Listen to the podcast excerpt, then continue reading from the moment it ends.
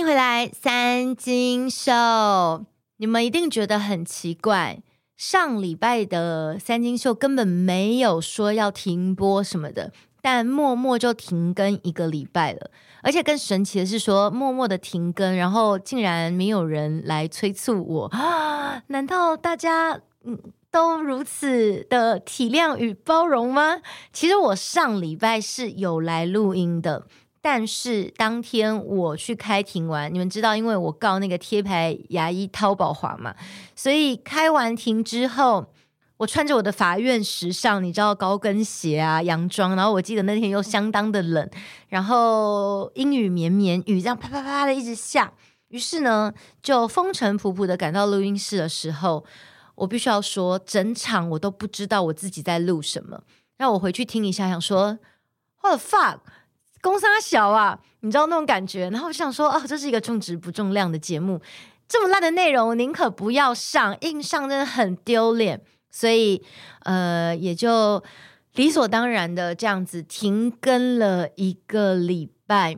但我今天依然播出时间，坐在录音室录音，你们有感觉到我对三金秀的重视？有吧，有吧。好了，来跟大家聊聊呃最近发生的事情，我相信。最热门的话题一定是世足赛了，很多人都熬夜在看世足，你们是不是有差赌？呃，我要跟大家讲，就是呢，因为我本身真的都没有差赌，我我觉得我不是一个赌运好的人，所以对于任何运动 赛事我都没有去赌。那你知道，一没有赌的时候呢，就相对的。比较没有参与感。如果我有插赌的话，我当然很关心这个比赛的进程跟胜负。但因为没有插赌，所以呢，我对世足赛大概就是哦，看一下今天的呃比数，然后看哪一队赢了，或是透过媒体的整理跟报道，知道说有什么比较精彩，然后值得注意的地方。那至于看不看得懂足球呢？呃，因为我小时候非常的迷足球小将翼。是真的很迷的那种，它是我第一套自己买的漫画，而且真的是存钱存钱，然后买一本买一本买一本这样收集完所有的足球小将义，我连他们那个青少年后来不是有出青少年的那个单行本嘛，我都有买，所以。因为足球小将一，我大概看得懂足球，只是你要说呃，真的非常的懂规则的话，我觉得倒倒也还好，你知道吗？因为足球小将一的重点好像也不是那个足球的规则，就是看说哦，日本，你到后来他们打那个世界杯，就说哦，日本队竟然这么强，所以以前我看足球小将一的时候都觉得天哪，日本队就是世界冠军，就是全世界最强的。呃，你知道日本的漫画常常都会给大家这种。算是错误观念吗？但是宣扬国威相当的成功啊！大家可能因为看日本漫画，比如说你看《麒麟王》，就觉得呃日本下棋是最强的，或是你看《灌篮高手》，也会觉得日本的篮球是最强的。总之呢，因为很迷这套漫画的关系，所以我对足球是有一定的热情的。就是呃每年的世足赛大概就会看一下这样子，但我。也不是那种平常就会去看，比如说皇马这些赛事是完全没有的，因为我觉得台湾足球风气似乎没有那么盛行，这也是蛮可惜的一件事情。在亚洲国家，好像比较流行的是篮球跟棒球。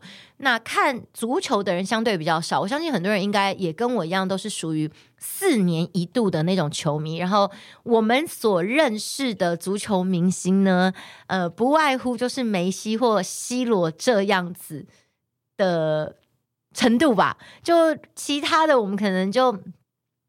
并不太知道谁是谁这样子，但可能因为大家这次有差赌，那呃，因为差赌的关系，有认真的每天熬夜看足球，大概也多认识了几个不一样的明星，比如说像是法国表现非常好的叫姆巴佩，对不对？呃，上一届法国得到世界杯的冠军，好像也是靠他这样子。大概我们的程度就到这边了哦。嗯，我觉得呢。这一次的世足冠军赛，我大概有看一下，非常非常的精彩，可以说是史诗级的战役。就是你以为阿根廷已经要夺冠，梅西终于拿下他人生世足赛。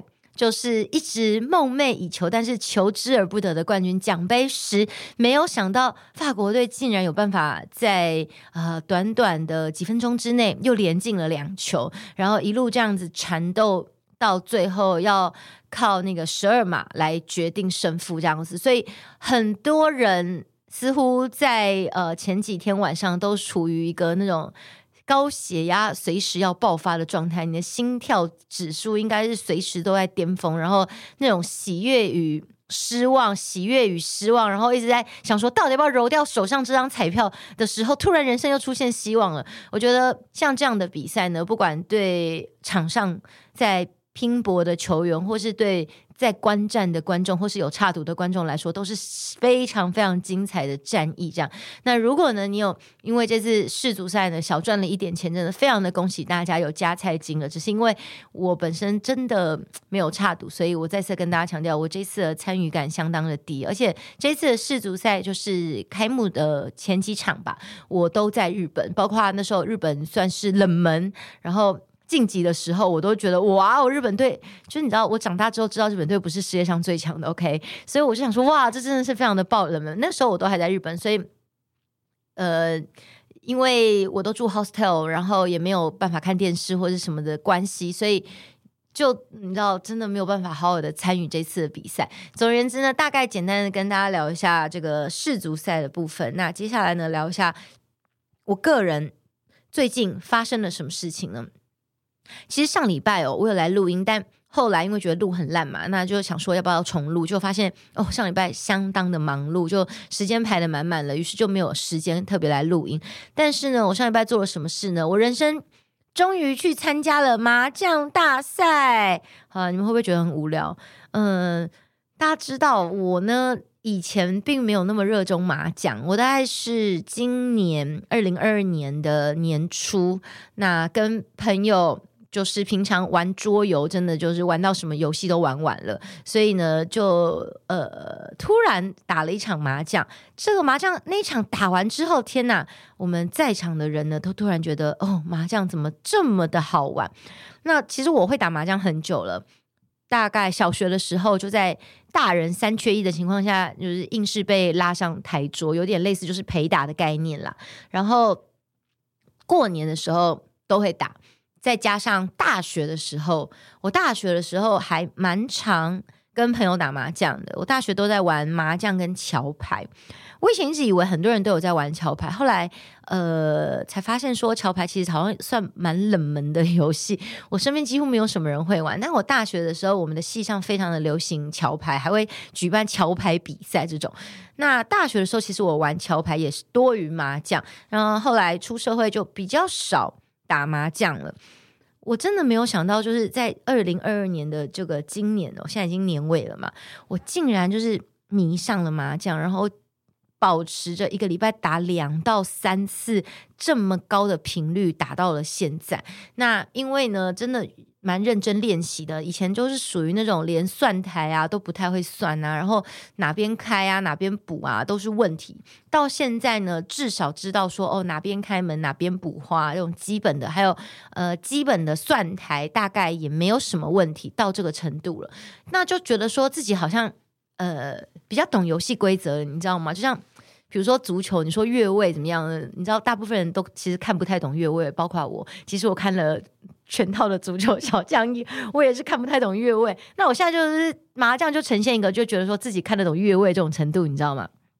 就开始想要去比赛，所以呢，我就一直梦想着想要去参加麻将大赛。但是麻将大赛对我来说又是一个蛮高的殿堂，你知道，平常跟朋友打一打 OK 嘛？可是会去参加比赛的人呢，基本上应该在我心目中啦，都是。一定程度的高手，那种高手程度就像是大家跟长辈打麻将，他们可能一摸就说哦，主翁有没有？他根本没有看那个牌，他用摸就知道那张是什么牌的那种，或是长辈就是都知道你在听什么。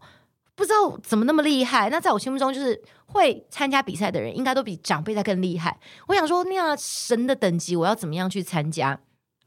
但是呢，我这礼拜会去参加比赛呢，是因为呃，我们在打麻将的这个国粹研究所，本来是只有四个人嘛，然后后来就是慢慢慢慢的壮大，它就成为了一个国粹研究所。那目前大概有十个人左右在这个研究所当中，这样大家会呃随机配对自己有空的时间，然后来切磋自己的牌技这样子。那其中有一个人呢，他就想要办一个麻将比赛，所以呢，他就借了现在在呃台北好像有两家，他们是真的有那种麻将场地，不是赌场哦，是是是合法的，就是他们是会直播麻将赛事，因为麻将也算是一种呃桌游吧，或者有点类似像电竞比赛吧，就是可以转播，然后。他们是打那种积分制，就是不玩钱嘛，然后你就是看每个人一开始先给你三万分，那如果你胡牌的话，分数就会增加嘛，那你如果放枪什么分数就会下去嘛，然后最后就取可能前三名，然后就给你奖金，像这样子，所以他就去借了那个麻绳的场地，然后举办了这个麻将大赛，那他是叫做什么网红麻将大赛啦，那但当时呢，我就是看到这个名字呢，就。一开始有一点犹豫，没有很想要去参加的原因，是因为我并不想要打什么网红麻将大赛，我想要打的是真正的高手麻将大赛。毕竟我那么努力的在练习，但因为就是整个国粹研究所的同学就集体的都有报名，所以我也就以一种校外教学的心情来到了麻将大赛的现场。那我想说，反正呃，现场确实有些网红，但。也有很多高手有参加，所以我应该也赢不了。那我就想说。呃，牌技不如人没关系，这个时尚要赢啊！我就特别的拿出了我有一件乌鱼子旗袍啊，那件旗袍呢是雷安，呃，他有三件，然后他之前送给我一件，那这件旗袍一直都是我的压箱宝。我就想说，有一天当我要站上麻将舞台的时候，我就要穿这件旗袍，所以我就穿着我的麻将运动旗袍，然后去参加了比赛。就没有想到运气相当的好，那天就是一路过关斩将，然后打到了。决赛，只是也要说，就是运气也相当的不好。就是说呢，他那个现场吼，只有一桌是可以直播的。那现场我记得有十二桌。所以其他人都是在外面打，然后只有一桌会进到直播间。那那一桌怎么样决定呢？就是抽签决定。然后一开始就讲说，呃，是十二桌的人要进去。那我是第二桌，我印象非常深刻。我想说，OK，没我的事，因为我一点都不想进去直播。然后没有想到，不知道为什么后来就重抽，然后就抽到了我的第二桌。我真的太倒霉了，所以我就进去那个非常紧张的那个直播间，然后打。东南两圈之后，西北两圈呢是可以出来，然后重新换那个牌卡重抽，你知道吗？所以第二次呢，我抽到了第七桌，我就想说太好了，我就要在外面打，因为我真的很想出来。结果没想到，再一次抽签的时候，我又第七桌被抽进去了。也就是说，我从头到尾都在那个直播间打，然后。呃，我一直不想在直播间，原因是因为我真的很烂，你知道吗？就我觉得有一些高手啊，看我打麻将会生气。那他们那种在看直会想要看直播打麻将的人，他基本上本身也都是高手了。我觉得他们看的时候想说，干你怎么会打这张啊？大概是这种这种心情吧。那我也可以理解高手的愤怒啦，因为我自己打出去的时候，我也想问我自己说，为什么我刚刚会打那张？OK，我很紧张。OK，嗯。那我虽然进入了决赛，就是最后就是四四个人打的那一场嘛，然后没有办法得到冠军，就是我打了第四名，呃，但其实大家分数都只有差一点点，因为他最后就只打一圈，所以其实那一圈真的就是比运气这样子。那我那时候运气就不如人呐，所以我就得到了这个干话王的奖。那我想我会得到这个干话王的原因，只是因为我从头到尾都困在那个直播间呐。那干话王的这个得奖参赛资格，就是你必须要进得了直播间，你才能够参与。干话王的这个选拔这样子，那是因为我从头待到尾，OK，所以我就得了干话王。好啦，反正呢，我觉得这也是一个蛮特别的经验，就是去参加麻将大赛。诶，大家的人生当中有没有什么比赛是你真的很积极的想要去参加的？因为我发现我自己啊，并不是那么热衷参加。比赛的人，就是嗯。我本身不太会喜欢那个竞争的感觉，但是如果我要去竞争的话，我都抱着我要赢的心情去的。我是就是有胜负心的去，我不会就说我都已经去参赛了，然后呃，我我还就是很随便这样，我是有认真在打的，你知道吗？只要我有去参赛的时候，但是我并不会把那个呃。就是怎么样有胜负欲，但我并不会把结果看得非常的重要。我重视的是这个过程，因为你知道吗？像我自己也知道我程度在哪里，然后我去比的时候，我也不会觉得说我一定是拿到冠军，因为我程度那么烂，我真的在打错牌，所以我就呃，只能说在打的过程我会紧张原因是因为我就很想要好好打，我想打好，你知道吗？教练，我想打篮球，我想认真打，只是打不好而已。所以你们有有这种想要参加比赛的心情吗？那我就是认真在回想说，哎，我人生从小到大，我参加过什么样子的比赛呢？比如说，我小时候是学校的那种演讲比赛的选手，所以我从小学开始就不断的在参加演讲比赛。然后我以前呢，会想去参加演讲比赛的理由呢，是因为你只要。说我要参加演讲比赛，我要去受训，就可以理所当然的翘课。所以我不想上的课，我都会说我现在要去准备我演讲的稿子喽。然后我就会一个人飘到图书馆去，然后就不上那堂课。然后其实，在图书馆做我自己的事情。所以因为这个理由，我非常的热衷参加演讲比赛，但并不是说我很喜欢演讲这件事情。我纯粹想要翘课。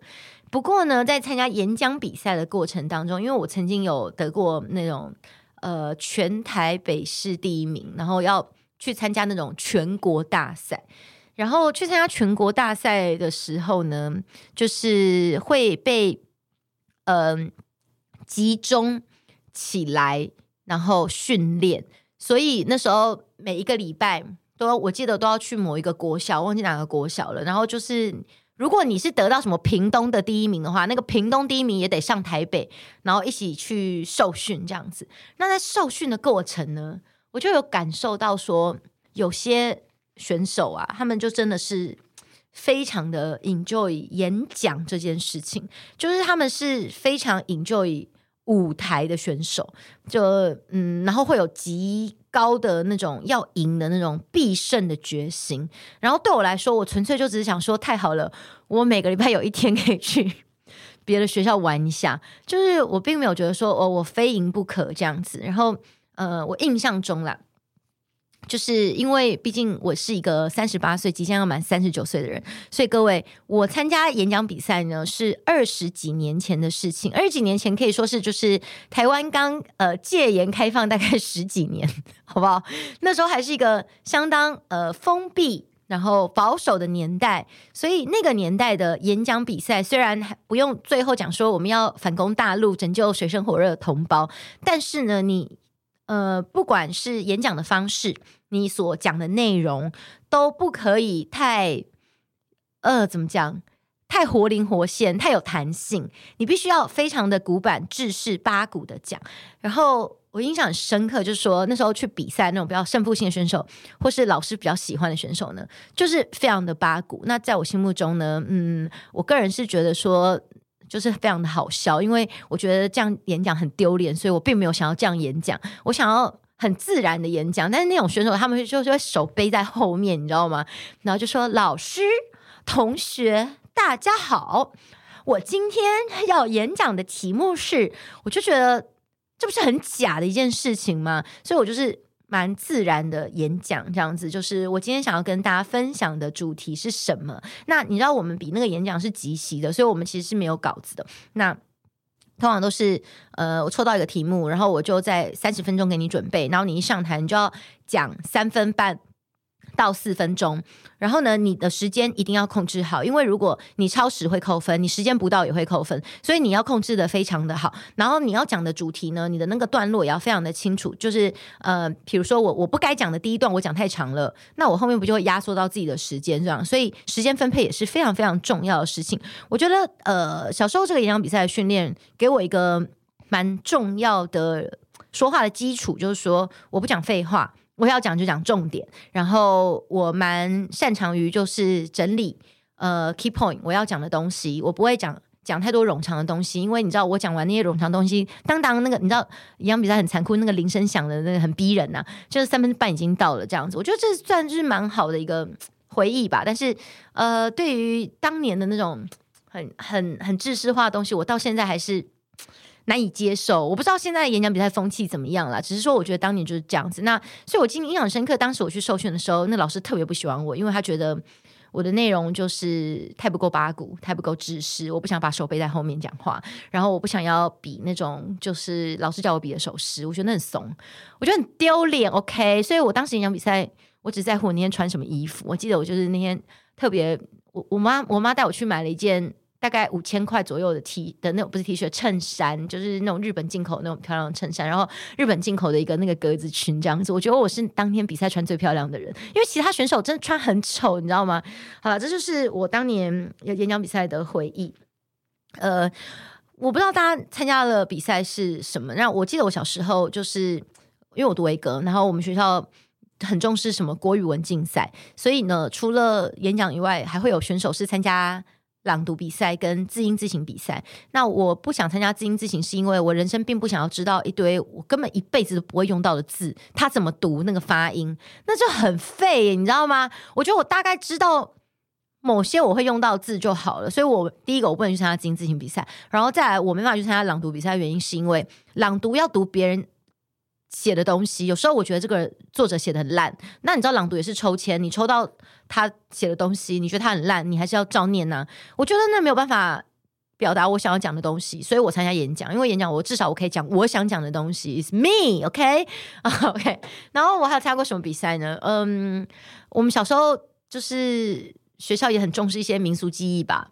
就呃，我记得一二年级要跳绳，三四年级要扯铃，五六年级要踢毽子，所以我们定期的会被强迫去参加一些什么扯铃比赛跟什么踢毽子大赛这样子。那个我也参加过，然后呃，我我还有参加过一些像是也是学校的举办的什么英文话剧比赛，或者是嗯英文歌唱比赛。呃，我们有参加过那个什么英文歌唱比赛呢？是我因为我们的那个班上。赢得了学校那个年级的冠军，所以我们就代表了学校去参加全台北市的英文歌唱比赛，跟其他的那个学校一起来比拼，然后要坐游览车出去比赛的这种，我们也参加过。大家参加过什么厉害的比赛？来分享一下吧。因为长大之后啊，嗯，就比较没有那么多的机会，然后去。参加某些民间在举办的大赛，我相信如果有在上班的朋友，也许你们还有些机会去参加公司举办的运动会呀、或者是还会举办什么比赛啊？我一时也想不到。我觉得我能够想到的那种比赛啊，都是小时候什么画画比赛、作文比赛这些东西。长大真的很少参加，所以我这次能够去参加麻将大赛呢，对我来说就是一个。怎么讲？呃，久违的比赛感觉，然后觉得嗯，相当的有趣，所以还希望说还能够再去参加其他的比赛。然后我大家知道我不太上节目嘛，那但因为我真的太想要打麻将了，然后我真的太想要展现就是我这一年特训的成果，所以我竟然呢主动的。就说要去参加奶哥那个节目，那我圣诞节就要去录影了，非常非常的紧张。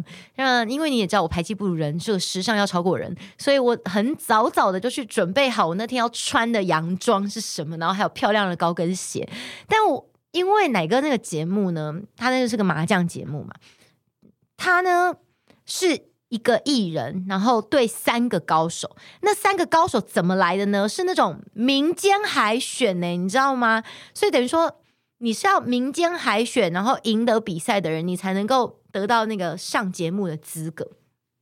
我现在就在有点紧张，想说天哪，那三个高手如果跟我打麻将，到底会不会生气啊？就是如果我还在那边，呃，是这边补花吗？呃，我就很担心说，就是他们会在。那个麻将桌上白眼我这样子，所以最近我就要加紧训练。好了，分享完这个比赛这件事，默默的我只剩下大概五分多钟的时间来跟大家聊聊想要分享的内容。我其实上礼拜哦来录的时候呢，我当时是在讲这个最近网红很流行卖课程。包括艾丽莎莎，哎，艾丽莎莎那个课程呢、不得了了，听说卖了三千多万一份，好像卖三九八零，竟然卖了三千多万呢，好可怕哦！然后他自己在 IG 上面有公开他的分润，呃，扣除巴拉巴拉巴拉，他可以得到三分之一到四分之一，然后再加上缴税，他至少至少哦净赚一千万，厉不厉害？所以呃，knowledge 知识是可以赚钱的。虽然我是有一点不太明白，说究竟为什么会这么多人买。艾丽莎莎的这个如何成为网红的线上课程，但是他假设数字是真的，当然这种数字有可能造假了。假设数字是真的的话呢，会让人觉得说：“哇哦，就真的会有人买。”就所有你觉得不卖的东西，都会有它的消费族群，而且甚至比你想象中的还要惊人。那会想要聊这个线上课程，是因为李克太太她推出了一个。呃，就是有一点点类似咨商、心理咨商的课程。他这个课程在讲的就是说，他自己因为离婚嘛，然后可能心里陷入了一个需要有人帮忙的状态，所以呢，他去看了一百多个小时的心理咨商师，然后他把他这中间的心得汇集成一个课程，然后卖给大家这样子。但是他这个课程才刚上线，还没有正式的版本推出，只是大纲而已。就被非常多人质疑，引起争议，因为他们认为说他并没有心理咨商师这样子相关的执照，但是他却推这个样子的课程，是不是会有误导社会大众的嫌疑？那李克太太他是表示说，他只是分享自己的心得啊，就像说阿迪也出书，说我怎么样走出忧郁症，对不对？所以他说我只是分享这个心得，这并不违法，对，这真的不违法，只是说会不会有些人呢，他真的很需要心理咨商，但是他却不。敢面对，所以他就觉得说，我只要偷偷的买这个课程，我听完了你这个可能八堂课、十堂课，哦，我我就可以 recover 了。有些人可能会有这样子的想法，所以呃，引起了很大争议，都在讨论这个。那我。是认为说呢，这个网红卖课程呢，基本上如果不违法的情况下，那就是一个愿打一个愿挨。就像我不明白为什么会有人去买艾丽莎莎的课程，但是就是有人买，所以只要那个人愿意买，那这个真的就是交易嘛，你情我愿嘛，一切都是合法的情况下，我们确实好像也不能够多说什么。那我只能够透过这样子的话题，然后来思考一下，说，哎，我究竟可以卖什么样子的课程？我自己哦，其实，呃。从来都没有想过说我要卖课程这件事情，欸，就虽然大家觉得我是一个对自己相当有自信的人，但其实我真的知道说我自己的能耐在哪里啦，所以我并不觉得说我的 know how 啊，它它是能够推出来然后卖钱的。应该这样讲，就是说，也许你觉得我的 know how。他值这个钱，但是我自己觉得不到这个钱。那我如果推出的话，我觉得我就在骗钱。我就觉得这个我其实是可以免费的跟大家分享的。我为为什么要靠这个来赚钱？这是我比较不能够理解的地方。呃，但但我相信他会推出这样子课程的网红，肯定是觉得他的 know how 就是值这个钱。Even 我不觉得，但是他觉得他有，那那就够了。然后他的消费族群，他的 TA 愿意花这个钱去购买，觉得值得哦，那好像也就够了。只是因为我自己如果要推课程，我会过不了我自己的那一关。呃，如果你说我可以推什么课程，也许我可以推一些。呃，教大家怎么样自拍啊？因为我这次去旅行，然后很多人都很很意外，说：“天哪，你真的是一个人旅行吗？怎么可以拍得像是有专业的摄影师？然后在你……我觉得专业是有一点浮夸啦，但是只能说有挺会拍照的人帮你拍。其实真的没有，就是靠一个自拍棒，然后靠手机设定倒数的功能，五四三二一，或是三二一二一这样，直接帮自己拍。嗯、但但我我我要跟大家讲一件事情，就是为什么我没办法推出课程，原因是。像是你们在夸奖我之前呐、我并没有觉得说我自拍有拍好到这个程度，就是我觉得我的自拍就是普通，你知道吗？我觉得我自己看了觉得 OK 好看，但是我并没有觉得说天哪，我这个有有有好到这个程度。那直到大家就是可能称赞我，给了我满满满满满到天灵盖的信心，我才想说，我自拍有好到这个程度吗？有好到你们觉得想要学习的程度吗？那。even 到现在，你们给了我这样的自信，我觉得 OK，我可能可能可以教你们，但我我也没有觉得我好到是可以叫你付钱，然后我教你，我都会觉得说这个我觉得很普通的一件事情，就是我很愿意分享，要怎么样子来拍，这是蛮 easy 的一件事情，而且其实每一个人都办得到，因为我觉得我办到的事情，你们也都可以，所以这就是啊，我真的蛮难跟大家。你知道卖课程，然后或者是有些人我说：“哦，我很会绑头发。”我也自己觉得我很会绑头发。就我很呃，小时候我都会跟我妹妹玩那个美容院的游戏，而且甚至曾经有一次呢，就通常她都当客人，因为你知道小时候小孩都想当老板嘛。那因为我妹比较小，都被我欺压，所以她就当客人。然后呢，我甚至玩美容院玩到就是我真的剪了她的头发，然后把她头发剪得像狗啃一样。然后我妈回来就是。尖叫，就说怎么会这样？然后就立刻带我妹去美容院补救。但是那个美容师一看到就说，啊，这个真的没办法，就说你就是就这样吧，反正头发会长长，就是这么的惨这样子。但我我现在回想那个发型，我觉得其实非常时尚，就是狗啃的刘海。你知道有一阵子很流行那种大秀的名模都剪狗啃的刘海，就是那种狗啃的刘海。然后我呃，因为我小时候就美容院嘛，所以我就很爱。帮我妹绑头发，然后也会帮自己绑头发。我都会每天绑不同的发型去上学，然后。大家都以为是我妈妈帮我绑的，但我妈超废，我妈根本不会绑头发，所以因为我妈太废了，所以我真的很会绑。然后我现在呃后来比较懒惰，就比较没有绑嘛。然后不过有最近开始就是有一种觉得说，哎，我很想绑头发的心情出来的时候，有时候绑一些发型，大家会问我。然后呢，其实我都很想跟大家讲说，那个真的超级简单的，就我觉得每一个人都可以的东西。所以这么简单的东西，我到底要怎么样？怎么样卖钱呢？没办法卖嘛。好了，包括这个三金秀啊，我自己也会觉得说，呃，有些人可能会推出一些什么付费，然后看我的文章啊，付费听我的节目。呃，我自己也觉得三金秀，虽然我觉得我我真的蛮用心在做这个节目的，不过我也不觉得我三金秀是可以拿来卖钱的，所以嗯，还是一个非盈利组织、非盈利的节目。呃，如果大家真的很想。多给我一点钱的话，那你就买我的业配吧，因为呃，我觉得业配这个东西哦，它比较算是那种你这个东西我觉得很好，然后我推荐出去嘛，然后你觉得你有需要再买，你如果觉得你没需要，你就不要买。我觉得它的自由度是比较高高的，比较没有那种感觉，好像是我在勒索大家的钱财的那种感觉。然后而且我觉得它是一个比较双赢的局面，就是大家各取所需，然后。比较舒服的感觉，这就是啊，我可能没有办法靠推出课程赚钱最大的理由。非常的谢谢大家收听今天的三金秀，三金秀，我们下周再见喽，拜拜。